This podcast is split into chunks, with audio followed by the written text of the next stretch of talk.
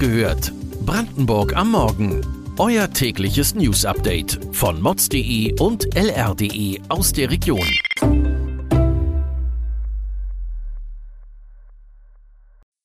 Guten Morgen an diesem 18. August.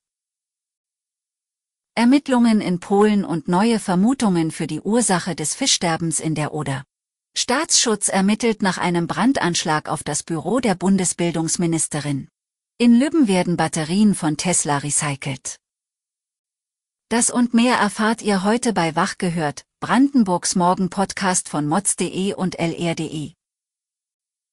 Weiterhin läuft die Suche nach der Ursache für das Fischsterben in der Oder.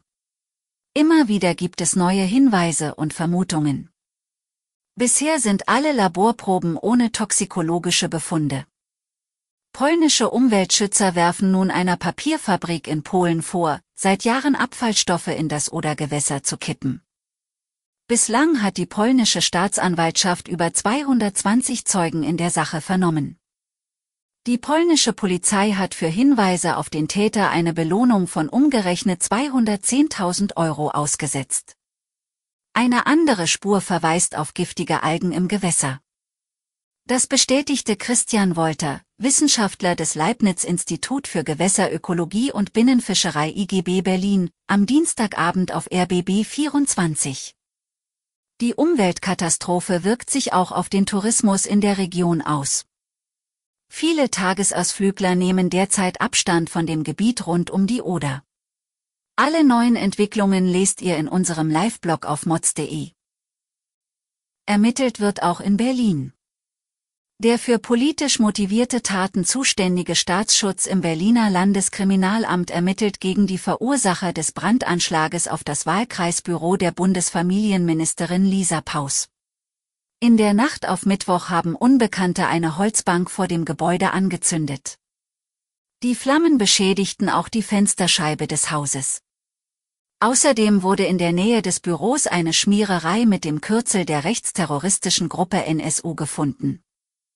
Inwieweit der Brandanschlag und die Schmiererei zusammenhängen, muss noch ermittelt werden. Der Schock bei der grünen Politikerin sitzt tief, wie sie selbst auf Twitter postete.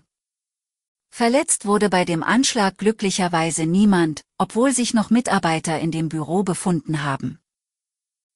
Erfreulichere Nachrichten gibt es aus dem Spreewald.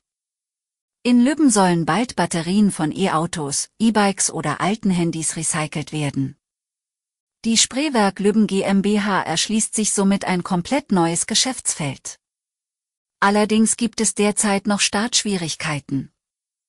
Theoretisch könnten dort pro Jahr eine halbe Million Batterien recycelt und dabei bis zu 2500 Tonnen Aktivmasse gewonnen werden. Die Produktion hätte bereits vor zwei Jahren starten sollen. Aufgrund von fehlender Genehmigungen verschiebt sich der Produktionsstart immer wieder nach hinten. Aktuell wird mit den ersten Arbeiten im nächsten Jahr gerechnet. Und vielleicht werden dann auch bald ausgediente Tesla-Batterien im Spreewerk recycelt. Seit 2018 sind rund 4000 Hektar Wald in Brandenburg verbrannt. Auch in diesem Jahr kam es zu einer Vielzahl an Waldbränden. Vor Waldstücken weisen Schilder auf das verantwortungsvolle Verhalten im Wald hin, damit Brandherde vermieden werden. Aber am vergangenen Wochenende knallte es in Spremberg, dann flogen die Funken. Das Feuerwerk als Abschluss des beliebten Heimatfestes war ein Highlight für alle Besucher. Doch es hat auch für Kritik gesorgt. Aufgrund der andauernden Trockenheit kann nur ein kleiner Funke direkt einen Großbrand auslösen. Kritiker im Internet fragen sich nun, ob ein Feuerwerk nötig gewesen ist.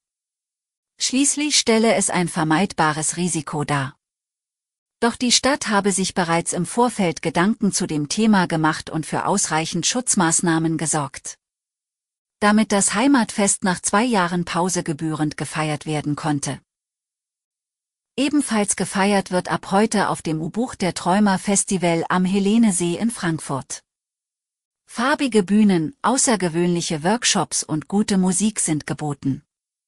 Bis zu 12.000 Menschen werden erwartet. Das Gelände bietet auf acht Bühnen einen abwechslungsreichen Mix aus Musik und politischen Diskussionen. Die Organisatoren des Festivals haben dieses Jahr den Fokus auf Diversität gelegt. Die Tickets kosten 180 Euro. Das Festival geht bis Sonntag um 22 Uhr. Wenn ihr keine Tickets mehr für das Festival dieses Wochenende bekommen konntet, aber trotzdem etwas Ablenkung haben wollt, dann schaut doch mal auf Netflix in die neue Serie Cleo rein. Wer genau hinsieht, kann vielleicht sogar den ein oder anderen Ort wiedererkennen. Denn die Serie wurde zum Teil in Eisenhüttenstadt gedreht. Jella Hase spielt darin eine Ex-Stasi-Spionin. Die Serie ist ab dem 19. August auf Netflix verfügbar.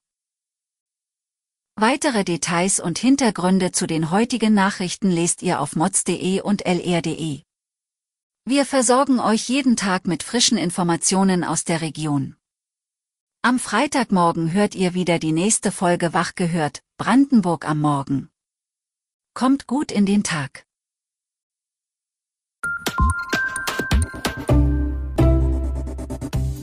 Wach gehört. Brandenburg am Morgen ist eine Produktion von mods.de und lr.de. Wir freuen uns auf euer Feedback per Mail an wachgehört.mods.de. Ihr findet uns auf allen bekannten Podcast-Plattformen. Abonniert uns für euer tägliches News-Update.